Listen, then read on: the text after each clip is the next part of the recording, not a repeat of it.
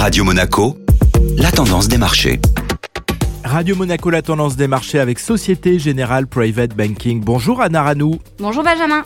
Fin de séance en repli hier pour les bourses européennes sur fond de crainte de ralentissement économique. Plusieurs indicateurs encourageants ont été publiés hier en France et en zone euro. Cependant, outre-Atlantique, la croissance de l'activité dans les services a ralenti plus que prévu, reculant à 51,2 points en mars contre 55,1 en février. Le nombre de créations d'emplois a également baissé à 145 000 contre 242 000 pour le mois de février. Face à un risque de ralentissement de l'activité économique, les marchés restent donc sur leur garde. En effet, le CAC 40 a reculé durant la séance d'hier de 0,39%, terminant la journée à 7316 points. Même tendance du côté de Wall Street avec un S&P qui ouvrait la séance en repli. Est-ce que certaines valeurs du CAC 40 ont tout de même tiré leur épingle du jeu hier? En effet, principalement une valeur. Sodexo a terminé la journée d'hier avec une belle performance de plus de 11%. Après avoir fait part d'un chiffre d'affaires en forte progression, la société a également annoncé un projet de scission d'une de ses activités, ce qui a été perçu comme une bonne nouvelle par les opérateurs de marché.